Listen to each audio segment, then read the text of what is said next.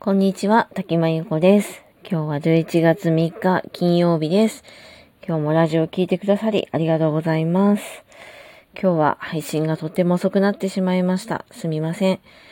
えー、いつもちょっと朝に配信してるんですけれども、ちょっと体調を崩してしまいまして、今日は朝に配信ができませんでした。ほぼ回復したので、今この時間にお届けしています。今日はせっかくというか、まあ体調が悪くなったので、まあベストで動けない時の考え方、まあ、一馬力で子育てをしているからこそ頑張りすぎないという話をしたいと思います。まあ生きていればね、ベストで働けないこと、体調が悪くなること、まあコンディションが良くないこと、まあいろんなことありますよね。で、まあそういう時に考えるのは、まあまずは最低限しなければいけないことと、まあそうではないことをやっぱり分けることですよね。で若い頃はまあどんなに辛くても全部頑張ってましたが、まあ、40代になってシングルマザーとして生きてる今は、まあ、私の代わりが効かないこと以外はなるべく早く、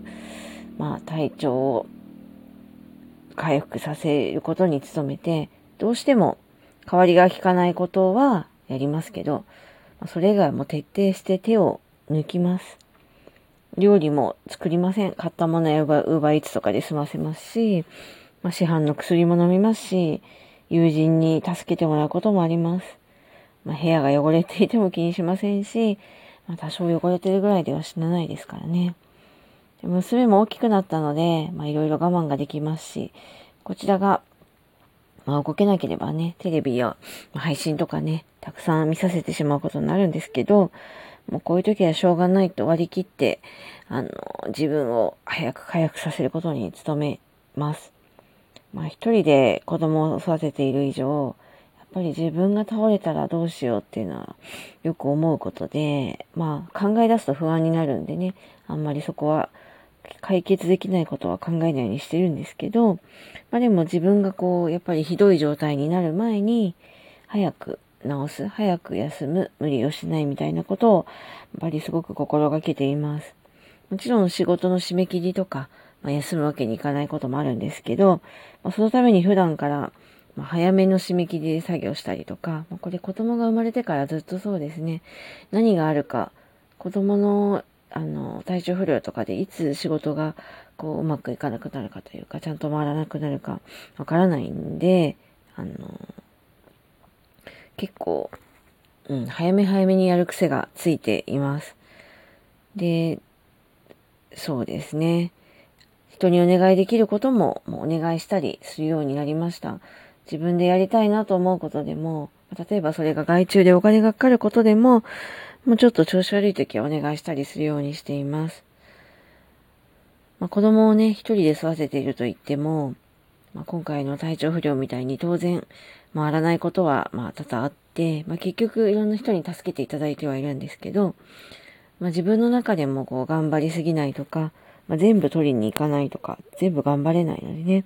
本当に辛い時は、ちょっと人にヘルプを出して助けてもらうとか、まあ、そういうのを、こう、以前はこう、あんまりやるのが苦手な私でしたが、そういうのをまあやるようになったら、まあ、なんとか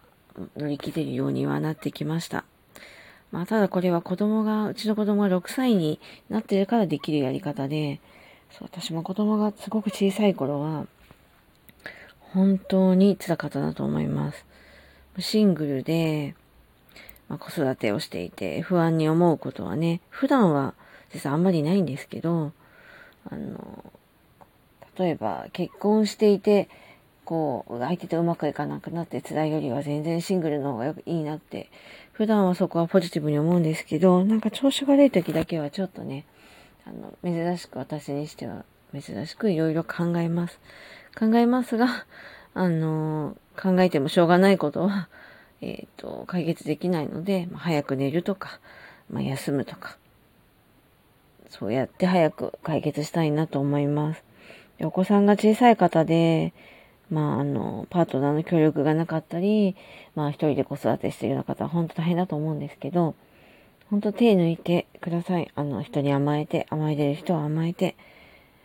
頑張りすぎると意外とね、後に、あの、ダメージがきますから、そこは甘えましょう。ということで、えっ、と、今日はちょっと配信が遅くなってしまいましたけど、まあ、ベストで動けない時の考え方、まあ、1馬力で子育てをしているからこそ頑張りすぎないというお話でした。まあ、今日もラジオを聴いてくださりありがとうございました。それでは、この辺りで失礼します。滝真由子でした。